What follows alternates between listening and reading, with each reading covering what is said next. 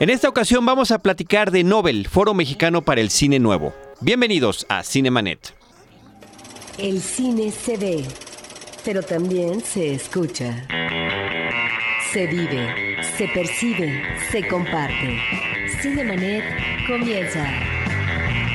Carlos del Río y Roberto Ortiz en cabina. Este es un proyecto que forma parte de los proyectos seleccionados y apoyados por el EPROCINE, el estímulo a la promoción y difusión del cine mexicano, en este caso en el terreno de lo no comercial. Es por ello que se crea este espacio que es eh, exclusivamente para el cine mexicano y está dedicado a la promoción, a la exhibición y a la difusión del cine mexicano con un enfoque muy, muy particular hacia el público www.cinemanet.mx es nuestro portal principal. Este es un espacio dedicado al mundo cinematográfico. Yo soy Carlos del Río y a nombre de nuestro equipo de producción, Paulina Villavicencio y Ever Espino, les doy la más cordial bienvenida y por supuesto también a nombre de Roberto Ortiz. Carlos, siempre es interesante saber que existen nuevos foros de cine en este país y que qué bueno que se están extendiendo cada vez más en provincia. Los referentes siempre los tenemos aquí en la Ciudad de México porque sigue siendo el ombligo en términos de difusión cultural, pero encontramos ya festivales consolidados como el de Guadalajara, el de Morelia, pero también ya en otras partes del país surgen eh, por inquietud del circuito privado, pero también eh, del apoyo institucional, festivales, foros de cine que finalmente permiten al público de esas regiones poder ubicar este cine no solamente mexicano, sino extranjero y otro tipo de experiencias vinculadas a estas exhibiciones. El cineasta Alejandro Ramírez es el director de Nobel, Foro Mexicano para el Cine Nuevo, y le damos la más cordial bienvenida. Gracias por acompañarnos a, pues, eh, eh, durante la presencia y la existencia de este foro, ¿no? Tienes todavía tiempo para venir a platicar con nosotros. Muchas tengo, gracias. Tengo tiempo y tengo energía todavía después de una, casi un mes de fiesta dedicada al cine mexicano. Eh, sí, estamos celebrando Nobel en la ciudad de Puebla, que es nuestra sede. Comenzamos el 23 de febrero y continuamos hasta el 24 de marzo. Un mes es, es un espacio, eh, diría yo, un tiempo inusual para tener actividades cinematográficas de manera consecutiva. Eh, ¿por, ¿Por qué tanto tiempo? ¿Qué ventajas y desventajas tiene Alejandro?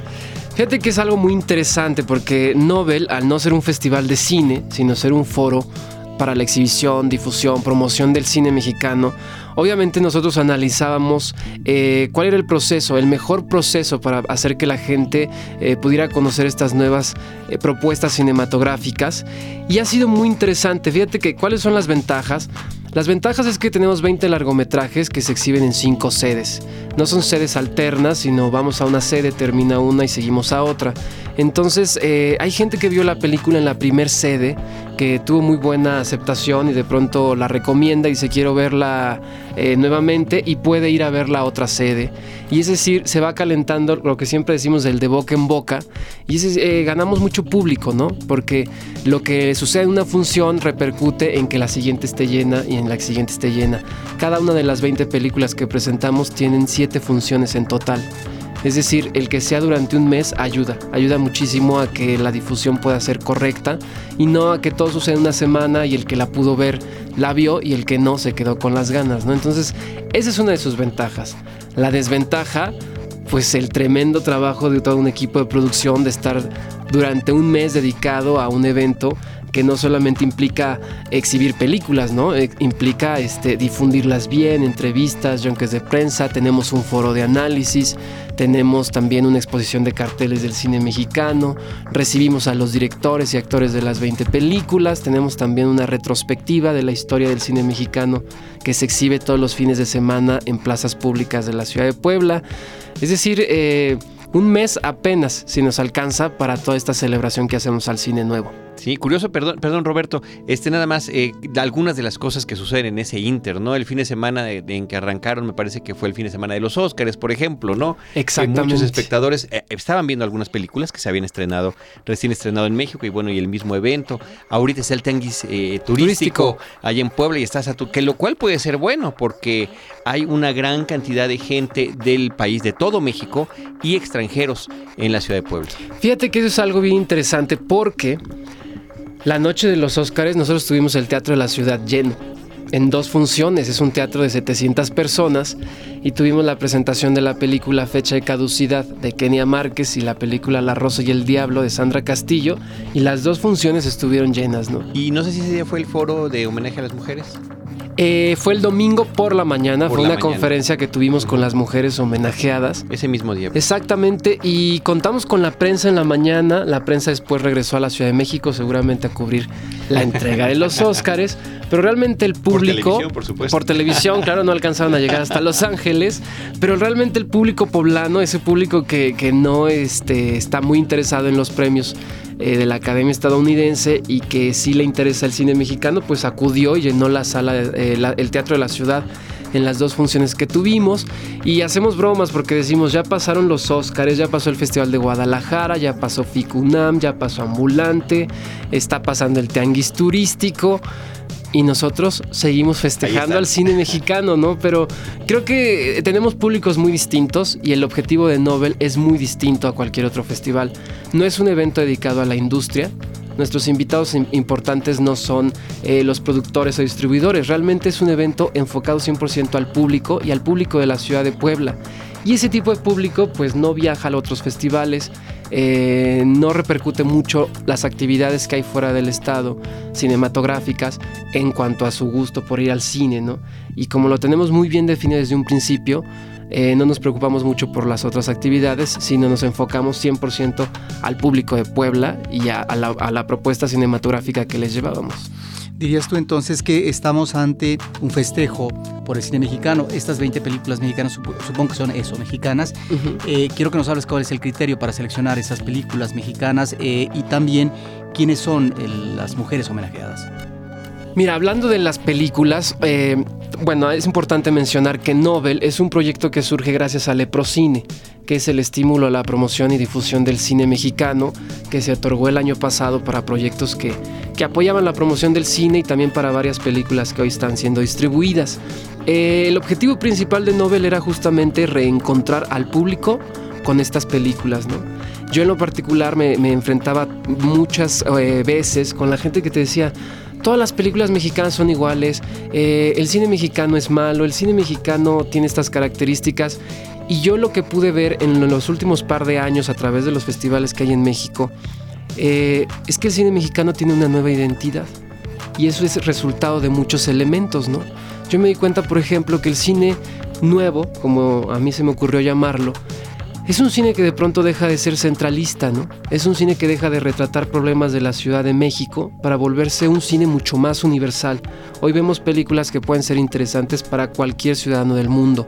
Otra característica es eh, el cine independiente, casi todo el cine que se hace es independiente, el video digital es una constante en la producción, se ve también mucho la influencia de otras cinematografías, de directores que se han formado en México o que han tenido relación con otros países y que regresan y retratan a México de una forma distinta.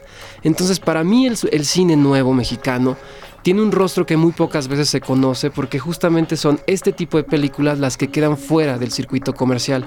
Entonces, eh, de la mano de Rafael Marín, que es un excelente programador que trabaja para el Festival de Cine de Morelia, para el Festival de Careyes, trabaja a veces en Guadalajara, pues eh, marcamos la pauta.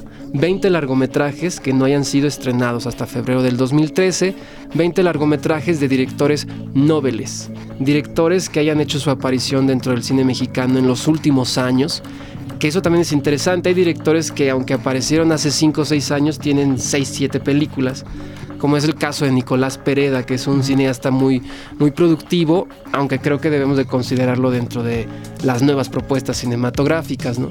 Entonces, e, esos fueron los criterios. Películas con estas características, películas de directores nobles y películas que no se han estrenado y que pensamos que siempre quedan fuera este tipo de historias de la distribución comercial y que esperamos que con Nobel logren una mejor distribución y promoción. Las, no, las homenajeadas.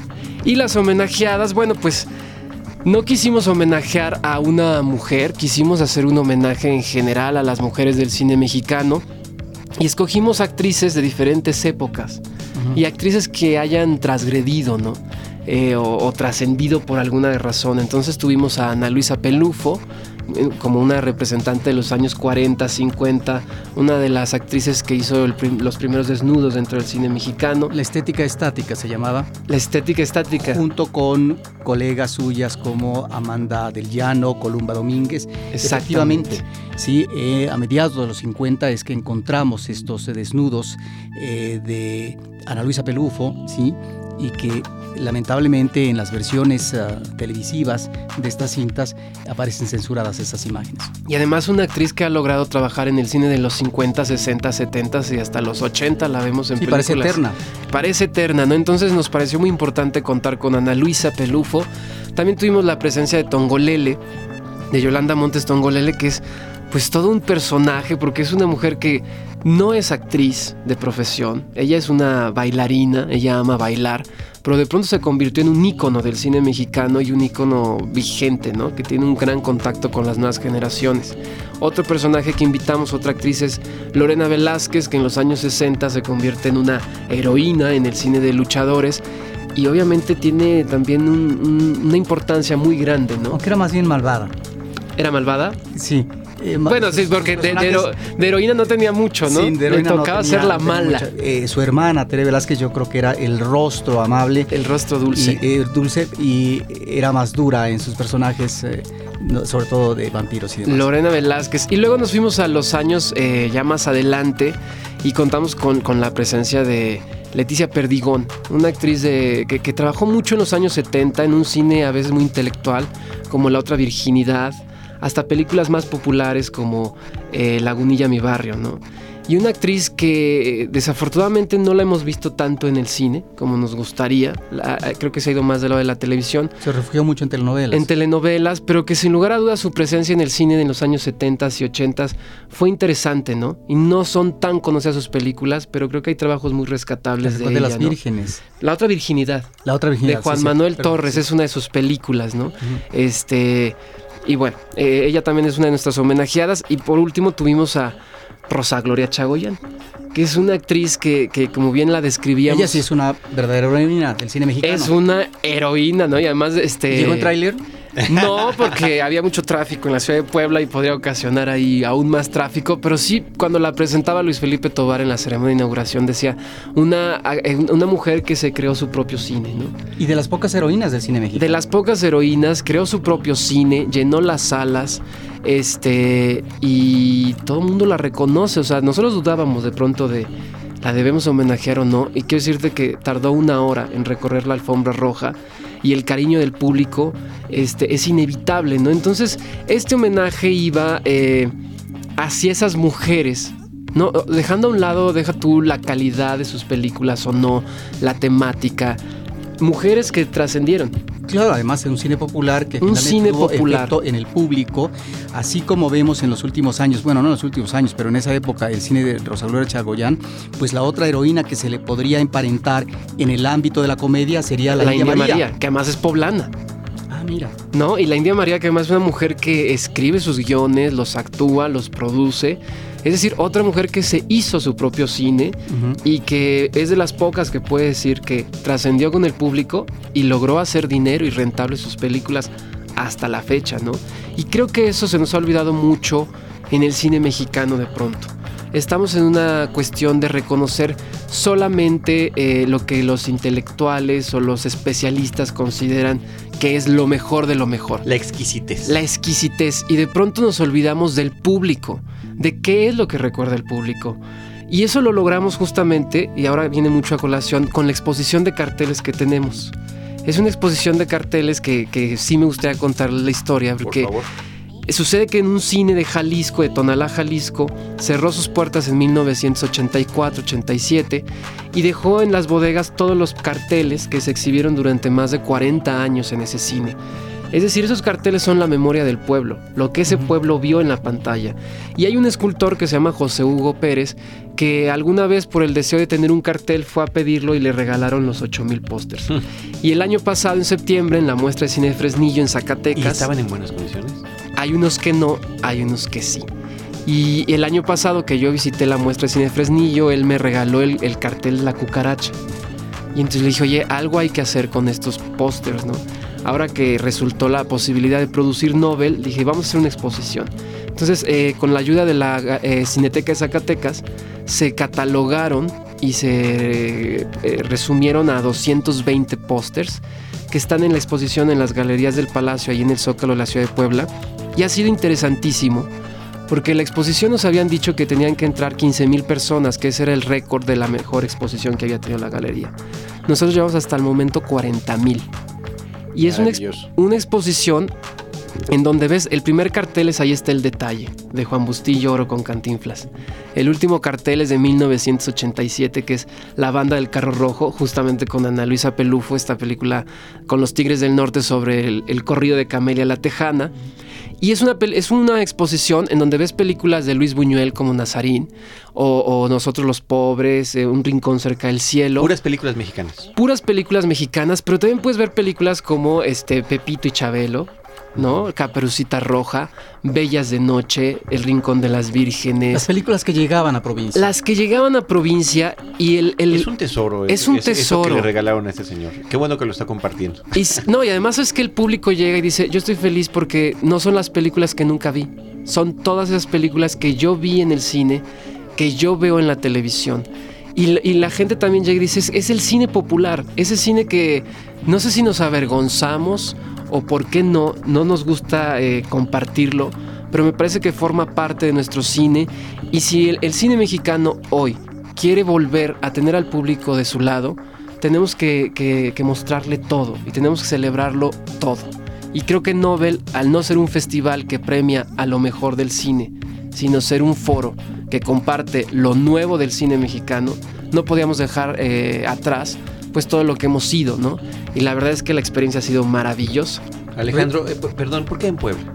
Porque en Puebla, pues teníamos que escoger una sede. Yo definitivamente sabía que era un proyecto que no quería que sucediera en la Ciudad de México, porque creo que también es otro problema, ¿no? El centralismo, muchas de las actividades cinematográficas suceden aquí. Y analizando este anuario que, presenta el IMCINE, pues veíamos eh, el panorama. Yo llevaba 10 años ya colaborando en, proyectos cinematográficos con el Estado de Puebla y me llamó mucho la atención ver que de 100 películas que se producen al año, eh, solamente alrededor del 60%, es decir, 60 películas se exhibían y Puebla recibía el 50%. Es decir, de 100 películas que hacíamos, solo 30 películas lograban estrenos en Puebla en condiciones muy lamentables, ya saben, un fin de semana, en uno o dos cines. Es decir, el público poblano veía muy poco del nuevo cine mexicano. Entonces, eh, al ver una ciudad que tiene todo, ¿no? Está cerca de la Ciudad de México, tiene una gran infraestructura hotelera, este, turística. Y, este, y es una ciudad además bellísima, con unos grandes espacios para poder difundir el cine. Pues no dudé en que fuera en Puebla, ¿no? Y, este, y no nos equivocamos, porque además decidimos no estar en salas de cine convencionales, sino fortalecer este circuito alternativo de exhibición, que creo que también es uno de los pues es el resguardo y es una de las herramientas que tenemos los cineastas mexicanos y hay que fortalecerlo. Entonces, el Teatro de la Ciudad, que es un teatro maravilloso, pues lo volvimos a hacer cine. Le creamos una pantalla del tamaño del escenario, se sonorizó, se puso una proyección de la mejor calidad y volvió a ser un cine y se fortalece, por ejemplo, ahorita la Cinemateca Luis Buñuel, que el próximo miércoles iniciamos las funciones ahí, este, el Complejo Cultural Universitario, que es una construcción muy moderna que pertenece a la Universidad Autónoma de Puebla y tiene dos salas de cine, entonces lo aprovechamos, eh, un circuito de universidades, cinco universidades que también exhibieron estas 20 películas y las calles a través de esta retrospectiva que está conformada por 10 títulos y que cada título lo eligió un crítico cinematográfico y con ello pues logramos un recorrido por la historia del cine de México. Ahora, mencionas la ciudad de Puebla, que es la sede que ustedes eligieron cercana a la Ciudad de México, pero también en Puebla hay un Festival Internacional de Cine de Puebla. ¿Esto no riñe? No, fíjate que no, es un festival que sucede en el mes de septiembre, es el Festival Internacional de Cine de Puebla. Y no, fíjate que, uno, bueno, dos, eh, uno es que sucede en meses muy distantes, ¿no? Nosotros estamos en febrero y ellos van en septiembre. El festival es como tal, un festival, tiene competencia, se abre convocatoria, vienen películas de todo el mundo. Y es decir, la presencia del cine mexicano, aunque es, es importante, no es la mayoría, ¿no? Entonces, Nobel es un evento específicamente de cine mexicano, entonces son ah, dos actividades que creo que se complementan inclusive, ¿no? A nosotros nos toca eh, trabajar en favor del cine mexicano y al Festival Internacional, además de mostrar cine mexicano, traer también propuestas internacionales. Entonces, somos dos eventos que suceden en tiempos distintos, con funciones distintas y creo que juntos nos complementamos muy bien para eh, proporcionarle al público poblano una muy buena oferta cinematográfica. Reiteras el término nuevo cine mexicano. Entiendo que efectivamente estamos ante nuevas generaciones de cineastas que están incursionando con éxito no solamente de la crítica de los festivales mexicanos, sino también internacionales, pero no es un término muy manoseado porque eh, se habla de nuevo cine mexicano desde hace mucho tiempo. En los 60 se habló de nuevo cine mexicano en esta intención, y hasta hubo un concurso, de tratar de inyectar vitalidad a estos cineastas nuevos que no tenían entrada en la sección de directores del sindicato de la producción. Pero eh, al mismo tiempo, en los 70, en el echeverrismo, se habla de un nuevo cine mexicano porque efectivamente eclosiona una nueva generación y ahí están los Hermosillos, los Rifstein, los Casals. En los 90 también se habló de nuevo cine mexicano. Entonces, decir nuevo cine mexicano es uh, reiterar lo que en otras épocas se ha manejado o simple y sencillamente estamos ante manifestaciones de cineastas eh, efectivamente que están surgiendo en esta nueva época, en la época actual. Yo creo que es un término malamente manoseado, Este, y además que yo deseo que siempre haya cine nuevo, que no nos quedemos como en el cine viejo, que siempre haya cine nuevo, eso es una maravilla. Nosotros decidimos llamarle el cine nuevo. No, no, el nuevo cine mexicano, sino Foro Mexicano para el cine nuevo. Que es decir, el cine que no se ha visto, el cine que está recientemente creado, estrenado, es decir, el cine actual. El, el juguete que hoy todos queremos abrir y, estrenar y jugar con él. Pero tienes razón, es un, el, hablar de nuevo cine mexicano, pues es algo que yo imagino que en los años 30 también deberían haber dicho el nuevo cine mexicano, ¿no? Pero también algo a lo mejor lo de nuevo cine mexicano, y cuando yo me remito a los 60, es eh, porque tiene que ver con la crisis de una industria que ya en los 50 está manifestando su decadencia y que ya en los 60 y después eh, más adelante se va, a ver, se va a volver imposible eh, la producción de cine nacional si no es con el apoyo del Estado y en donde finalmente la industria como tal no existe. Tienes razón, justamente hablando de, del concepto de nuevo cine mexicano o de cine nuevo como nosotros lo, lo mencionamos. Yo creo que cuando uno utiliza el término tienes que ser muy cuidadoso, porque si lo utilizas es porque hay una causa, porque hay verdaderamente algo nuevo. De pronto creo que llamarle a todo un cine nuevo por llamarle está mal. Como bien dices, en los años 60 se llamó así porque de verdad hubo un resurgimiento y hubo una diferencia entre lo que se hacía y lo que se comenzó a hacer. Creo que lo mismo sucedió en los años 90, ¿no? Eh, ver el, tipo de cine que veíamos en los 80 o que veníamos viendo y de pronto ver esta nueva generación de cineastas que llegan con solo con tu pareja, como, como, eh, como para chocolate, cilantro y perejil, el anzuelo era una diferencia que te podría decir. El, regreso, además de la clase media, a la sala cinematográfica a la sala. para ver cine nacional. Exacto, yo creo que de verdad decía, sí hay un nuevo cine porque es distinto al que veía. Y yo como director de Nobel también confío en que lo que nosotros estamos presentando en nuestra programación es un cine distinto al que la gente venía viendo. Y eso lo pudimos comprobar en todas las funciones que teníamos, ¿no? De pronto eh, era muy interesante y decíamos, este cine nuevo las 20 películas que estamos presentando, que es un buen número, ¿no? Teniendo en consideración la cantidad de cine que presentamos, que hacemos en México, la mayoría tenía, tiene identidad que lo distingue del cine anterior. Creo que veníamos en México de hacer un cine de mucha denuncia, denuncia social, denuncia este, política, denuncia inclusive del lado humano. Y ahora este cine, que eh, cine nuevo, es un cine que habla mucho del ser humano hacia el interior y cuenta historias más universales. Deja a un lado eh, la sexualidad o, las escenas sexuales morbosas como gancho para atraer la atención. Eh, muestra escenarios más universales, ¿no? O sea, no tiene que ser precisamente un punto específico, son historias que podrían suceder en cualquier lugar del mundo. Presenta una gran, gran, gran, gran cantidad de nuevos talentos en diversas áreas. Hicimos una revisión y de 20 películas solo había 5 actores famosos con trayectoria. Las 20 películas en su mayoría tienen elencos de actores nuevos, con nuevas técnicas de actuación, eh, con nuevos estilos de dirección en los que se mezcla mucho el documental con la ficción. Es decir, yo después de producir Nobel, sí puedo decir que, que el cine mexicano tiene un nuevo rostro. ¿Qué títulos son estos? Por ejemplo, está la película Mai Morire de Enrique Rivero, que es una película que se estrena ya próximamente, una película que, que, deambula entre el documental y la ficción, que presenta un Xochimilco que no es el Xochimilco folclorista que hemos visto en el cine mexicano hasta el cansancio, sino presenta un Xochimilco real de la gente que vive ahí que, creo que va a ser interesante universalmente, ¿no? Otra película que está, que a mí me gusta muchísimo, es la película eh, No quiero dormir sola, de Natalia Beristain. Esta historia que marca la relación abuela-nieta entre dos mujeres de diferentes generaciones que parece que, lo viejo siempre es lo, obsoleto y lo joven siempre es lo que está lleno de energía. Y la historia de pronto nos comprueba que no es así, ¿no? Que, hay veces que, que las apariencias engañan y que la vida a veces tiene más vida el viejo que el joven que tiene todo por delante, ¿no? Y es una película que también me parece que es muy universal.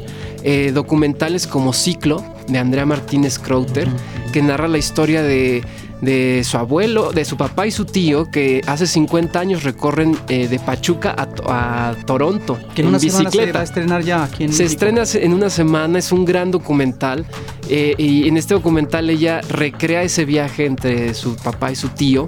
Y es un, documental también muy universal. Va a ser que, o sea, es, es, es un cine diferente. Y, y ha sido muy gratificante. El público de Puebla que yo en un principio pensé que sería de universitarios, porque es una ciudad con muchos universitarios, pues resulta que no, que el Teatro de la Ciudad, que fue la principal sede, estuvo llena de gente adulta que solía ir al cine, que dejó de ir al cine porque dejó de identificarse con un cine eh, muy citadino, muy agresivo, y de pronto nos decían, oye, nos estás presentando historias que nos llegan, que nos conmueve, historias universales, historias de sentimientos, que no me importa yo no ser de la clase social o, de la ciudad del protagonista, porque está hablando de un tema que a mí me compete porque es, un sentimiento único y universal. Y, eso ha sido bien, bien, interesante. Esas son algunas de las películas que tenemos. Quebranto, de Roberto Fiesco, su documental que estuvo premiado en Guadalajara con tres premios. Arrasó en Guadalajara. Arrasó en Guadalajara y arrasó en Puebla, ¿no? Y este eh, fue una experiencia creo que increíble para Roberto, para las actrices que, estuvieron presentes en la presentación y para mí en lo particular, porque pues siempre hemos oído que Puebla es una ciudad muy conservadora, mocha, con, mocha, con la iglesia muy presente en cada esquina. Y de pronto presentamos el, documental y estaban los actores y yo de pronto, bueno, los protagonistas, y yo decía, no sé si, cómo van a recibir a un transvesti, a un transexual, ¿no? En, la sala. Y decidí no presentar a nadie, no presenté a los actores, no presenté a Roberto, solamente les dije que les dejaba con una maravillosa historia, que les pedía que no se fueran al final, que estaba seguro que se quedarían con muchos deseos de conocer a los personajes que iban a conocer en la pantalla. Y pusimos la película, terminó la película, presenté a Roberto Fiesco, la sala llena a tope, le aplaudió pero cuando entraron los protagonistas, la sala se puso de pie y le dieron como cinco minutos de aplausos. Eh, hubo lágrimas de parte las, de las protagonistas de Quebranto, que son madre e hija. Y fue algo muy interesante porque al final los señores poblanos bajaban y le daban la mano al protagonista y le daban un abrazo y le decían, te admiro, qué valor tienes. Y eso me gustó mucho me gustó poderle mostrar al público una película que toca un tema que, es la diversidad sexual. Eh, bueno, que toca muchos temas, pero que tiene uno de ellos es la diversidad sexual y que lo hayan logrado entender sin tener que mostrar una imagen morbosa, sin tener que presentar un personaje lastimero, sino con una gran dignidad Roberto Fiesco presenta a su protagonista y el público pudo conocerlo a través de este tipo de cine que hoy hacemos en, México. ¿no? Sobre todo el estereotipo que se ha creado en cine mexicano en la época de las ficheras, donde el travesti básicamente era el ser afeminado, era el maricón. O el chistoso. El, chistoso y que solamente servía eh, efectivamente para el momento de situación ah, eh, cómica vulgar. Exactamente, y eso yo creo que este, es otra característica, ¿no? De pronto que se están rompiendo los clichés y, y estás demostrando en este cine que los protagonistas no siempre tienen que ser jovencitos guapos, ¿no? O sea, la película Halley de Sebastián Hoffman, que tiene a Alberto Trujillo de protagonista, que es este personaje al que se le cae la piel y no, no es el más guapo del mundo, sino tiene realmente un problema bastante fuerte. La película Ciclo, que tiene a, estos eh, ancianos de protagonistas y son maravillosos. La película No Quiero Dormir Sola tiene a Adriana Roel haciendo un trabajo extraordinario. Eh, el documental La Rosa y el Diablo de Sandra Castillo, donde la misma directora es la protagonista. Es decir, yo estoy contento de realmente de ver un cine que espero yo que el público y la industria se dé cuenta de que lo que se está haciendo es distinto y que aprendamos a hacérselo llegar al público. Es un cine único. En esta idea de cautivar al público, ¿cuáles son los datos que arrojas numéricamente en términos de presencia del público en las salas o a lo mejor en el cine al aire libre? Pues mira, sí es interesante. Nosotros nos marcamos 88.900 la meta de espectadores en el proyecto Nobel durante un mes. Es ambiciosa. Eh, nos falta una semana y estuvimos haciendo cuentas y llevamos 65 mil. Lo cual realmente es grandioso. O sea, no lo podemos creer que lo, que lo estemos logrando. Y lo que sí te puedo decir es que el cine mexicano sí lo quieren ver los mexicanos, pero hay que saberlo vender. Las películas mexicanas no se pueden seguir vendiendo eh, con la misma dinámica o la misma estrategia que las películas extranjeras e inclusive cada película mexicana requiere de una estrategia porque no es igual, no va dirigida al mismo público y yo creo que requerimos en la industria hoy más que nunca especialistas en mercadotecnia que no solamente se guíen por el número del reporte semanal que te dice cuánto entra o no en taquilla, sino que conozca al público. Y que define si la película va a seguir o no una siguiente semana. Claro, o sea, el público mexicano de pronto este, ha sido olvidadísimo. O sea, de pronto siempre se preocupan por los de la Ciudad de México y área metropolitana porque es donde hay más concentración. Pero de verdad llegas a veces a pueblos, eh, a ciudades lejanas. Yo filmé una película que se llama Todos hemos pecado la distribuí yo personalmente y durante un año viajé por el país y de pronto llegabas a comunidades donde el arraigo por lo mexicano es tan grande que de verdad quieren ver su cine. Tienen una eh, mayor identidad con una película mexicana que con una película estadounidense. No son igual a los citadinos. Ellos no saben de lo que es vivir este, pegado al, iPhone o, tener que ver la telenovela o el programa gringo o, viajar al extranjero. Para ellos su vida es lo mexicano y exigen cine mexicano, pero son comunidades o son ciudades que inclusive tienen recursos. Es gente trabajadora que podría pagar una entrada al cine, pero los mercadólogos, como solo se centran en la Ciudad de México y en las tendencias que marcan los resultados de las taquillas de aquí, se olvidan de ese público cuando tú vas con una película mexicana, la sabes vender, te asombras del público que vuelve a verla. De pronto me dicen en, un lugar como Sonora, bueno, es que yo quería ver una película que, es mexicana, que, que, la vendieron increíblemente bien, pero el reportaje en la tele lo vi hace seis meses. Cuando la trajeron aquí, pues ya no había publicidad, ya nadie escribió de ella, y yo no me enteré y me la perdí. Y eso sí llegó.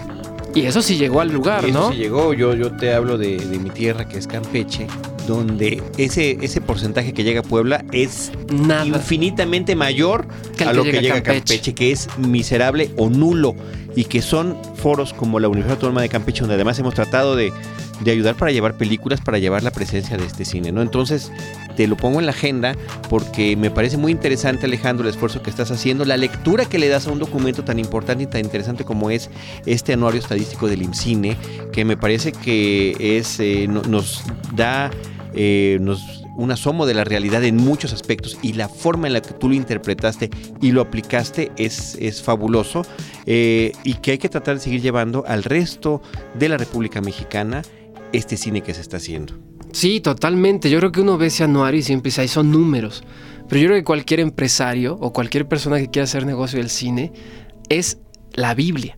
O sea, te da una información increíble. O sea, tú ahorita mencionas Campeche. Ya me gustaría que al mayor eh, distribuidor de cine en México le preguntaras cuál es la estrategia de Campeche o qué opina él del mercado de Campeche. Yo no sé si él sepa cuántas salas hay en Campeche, y cómo es el público, etcétera, etcétera, etcétera, ¿no? Pero inclusive yo cuando apliqué Nobel a Puebla, era una teoría, ¿no? Y tenía que comprobarla o, negarla. Ensayo y error y me sorprendí. Yo llegué a Puebla porque después de todo lo que te conté, les conté acerca del por qué, y yo pensé que iba a tener las salas llenas de universitarios.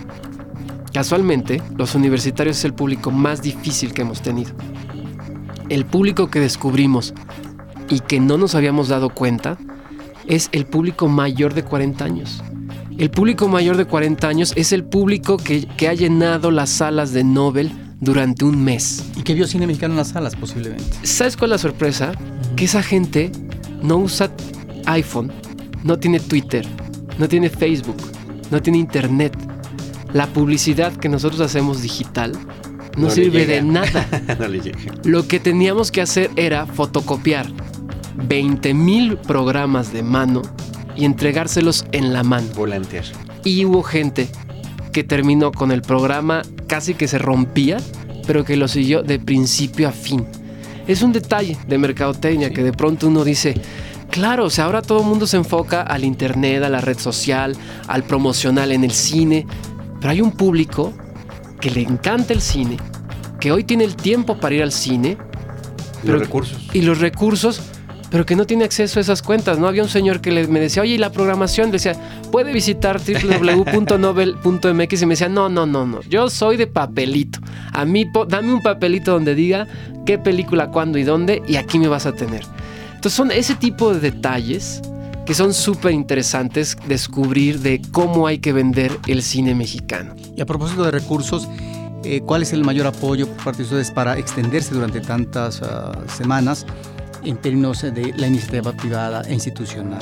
Pues mira, recibimos 2 millones por parte de IMCINE a través de Procine. Nobel eh, cuesta 7 millones de pesos y obtuvimos 5 millones de pesos a través de patrocinios y a través de la colaboración con el gobierno de la ciudad de Puebla. La verdad es que el gobierno de la ciudad de Puebla fue en su mayoría quien aportó alrededor de 4 millones de pesos eh, en infraestructura, ni siquiera fue en efectivo participó el Instituto Municipal de Articultura, la Secretaría de Desarrollo Económico y Turismo, la Secretaría de Turismo de la ciudad y las universidades. Eh, a través de todo lo que tienen, reducen mucho presupuesto. Porque tienen grandes descuentos en hoteles, ¿no? O sea, de pronto una habitación que te cuesta mil pesos en Puebla, eh, gracias al apoyo de la Secretaría de Turismo terminábamos pagando 300. Entonces, claro que pagábamos, había derrama económica, ganaba el hotelero, ganaba turismo. Este, el, Instituto Municipal nos dio las locaciones, ¿no? O sea, tenemos un teatro de la ciudad que vale 4 mil pesos la función y de pronto te lo regalan casi un mes gratis para que pongas todas las películas que quieras creo que no hemos subrayado algo muy importante, que todas las funciones son gratis. gratis. O sea, el, acceso es entrada libre a todos los eventos de Nobel, ¿no? Pero fíjate, ahí te va otro dato importante cuando presentamos Nobel. Nobel es un proyecto en el que yo quise, yo tengo la teoría, al menos esa fue mi tesis de la universidad, que el cine es una triada entre quien lo crea, los creadores, los artistas, quien lo produce, vende y comercializa y el espectador. Y yo creo en mi idea que nos hemos enfocado mucho en la relación creador-productor y nos hemos olvidado del público. Entonces, cuando hicimos Nobel dijimos, bueno, vamos a subsidiarle el boleto al público, para que el público vaya gratis a ver esta película mexicana. Pero no podemos dejar afuera a los creadores. Entonces, cada película que exhibimos recibió un pago por exhibirse. Es decir, le pagamos las exhibiciones como si la gente hubiera ido a pagar su boleto. Ellos se llevaron una cantidad de dinero. Cada película que exhibimos recibió dinero como si hubieran exhibido su película.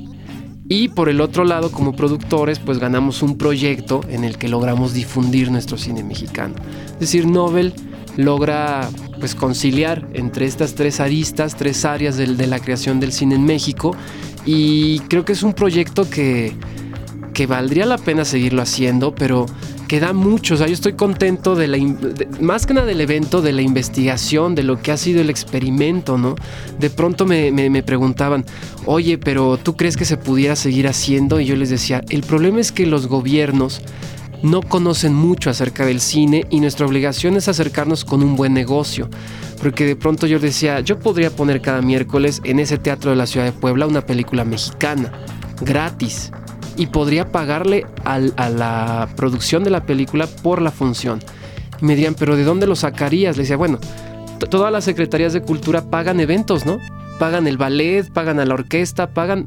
¿Por qué no van a pagar una función de cine? Y pagar una función de cine es, mira, ¿cuánto es? Mil pesos, te doy mil pesos por proyectar tu película un día. Es mil pesos que seguramente es la quinta parte de lo que cobra un ballet. Y tengo el teatro lleno, la gente ve cine mexicano y ganamos todos. Pero son propuestas e ideas que uno solamente logra eh, llegar a ellas cuando lo experimentes. Y Nobel fue eso, Nobel fue la oportunidad de decir, a ver, yo Alejandro Ramírez pienso que así podríamos promocionar el cine mexicano. La respuesta fue positiva y la verdad es que aprendimos mucho. Ahora ojalá que esto no se pierda y que se contagie y que lo puedan realizar pues no solamente Puebla, sino que se haga en muchos lugares de México. Está por terminar esto el 24 de marzo. ¿Qué sigue con todo esto que nos estás comentando? Así, ¿qué es lo que ya puedes tú eh, sentir tangible que, con lo que puede continuar este foro? Pues Nobel termina el 24, lo que vamos a tener después es un libro maravilloso, porque decidimos no hacer catálogo, hacer programas de mano eh, pero se retrató a todos nuestros invitados, se entrevistaron a todos ellos. El foro de análisis, todo tiene sus eh, resultados en textos, porque no solamente fue un foro de análisis para este, hablar de la experiencia que cada uno tiene, hubo verdaderas grandes discusiones en torno a, la Academia Mexicana de Artes y Ciencias, a los sindicatos, a un montón de cosas. Entonces toda esta información se va a hacer un libro y se va a presentar alrededor del mes de mayo, mes de junio, eh, y vamos a poder ver... ¿Pronto? Sí, estará. Sí, pues es que llevamos trabajando seis meses, entonces las fotografías ya están casi terminadas, los textos ya están escritos, ya estamos en revisiones porque ya sucedieron los eventos y va a quedar un libro. Eso a mí me da mucho gusto que quede un libro que espero que nos ayude para tener un panorama de lo que es el cine mexicano del 2012-2013 y este y pues está la puerta abierta. A mí me gustaría que Nobel no se quedara solo en Puebla, me gustaría que fuera itinerante, me gustaría que fuera a otro estado de la República y también me gustaría que de pronto si hay alguien que diga, oye, yo quiero llevar Nobel o yo quiero hacerlo en otro lugar, yo estoy súper abierto a decir, toma, o sea, es como la franquicia, o sea, toma, o sea, el proyecto está y, todo es en función del cine mexicano, este, hazlo, yo me encargaré de que lo produzcas bien, de que cumplas con las normas, pero creo que, que vale mucho la pena, o sea, lo que hemos aprendido, no solo yo, sino todo mi equipo y los 20 directores que fueron y vieron sus salas llenas, y salieron de ahí diciendo, claro, ¿por qué no? Mi película sí se puede vender y el público sí la quiere ver. Este, creo que eh, con eso me quedo de Nobel. Ojalá. Lo pronto se proyecta para el próximo año en Puebla. No, no, la realidad es que como es un proyecto de Procine y Procine es un programa que solamente fue durante un año, este, pues vemos difícil repetirlo si no contamos con este apoyo, pero sabemos que el IMCINE está muy contento con los resultados y lo que yo quiero hacer es, bueno, uno, terminar Nobel, presentar estos resultados justamente al IMCINE y ya veremos, tal vez exista la posibilidad que, que eh, sea tomado como uno de los proyectos de promoción ya tanto oficial, ¿no? Y si es así, pues ojalá que cada año lo podamos repetir con ya un presupuesto específico. Sabemos que hay presupuesto para los festivales, para programas de difusión que tiene IMCINE y a lo mejor, no sé, les queda muy contento con Nobel y lo pueda repetir el año que entra. A lo mejor es Campeche. Me fascinaría. O a lo mejor es Jalapa. Nada, me fascinaría más. Nada a lo mejor es Veracruz, ¿no? Este, Estaremos muy al pendiente aquí en Cinemanet. Muchísimas gracias. te ruego que sigamos en comunicación, sobre todo por, eh, cuando hagan la presentación del libro, también hay que platicar sobre eso. Y pues la mejor de las suertes en Muchísimas lo que, que viene a ser la conclusión. Aunque este público cuarentón o arriba de 40 no utilice redes sociales, platíquenos a estos que nos escuchan, que sí están en un podcast, que sí tienen redes sociales, ¿dónde nos encuentran? No, claro, les comentaba la experiencia de, la mayoría del público, pero por supuesto que también hay, hay, público que nos sigue y que ha sido muy generoso en las redes.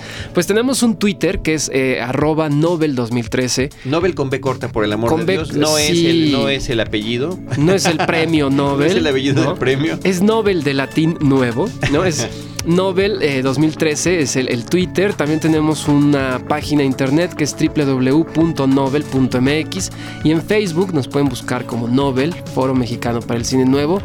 Ahí van a encontrar fotografías, testimonios, videos promocionales, los trailers de las películas. Imagínense, un mes dedicado al cine mexicano. Estupendo. Pues muchísimas felicidades Alejandro. Desde estos micrófonos nosotros queremos agradecerte que nos hayas acompañado ahí y que compartas esto con los amigos cinéfilos, que nos hacen también a nosotros el favor de, seguirnos. Eh, desde estos micrófonos, Roberto Ortiz y un servidor a nombre del equipo de producción, les recordamos a todos nuestras redes sociales, eh, nuestro portal cinemanet.mx, eh, facebook.com diagonal cinemanet, arroba cinemanet en Twitter y cinemanet1 en YouTube. En cualquiera de estos espacios, nosotros les estaremos esperando con cine, cine y más cine.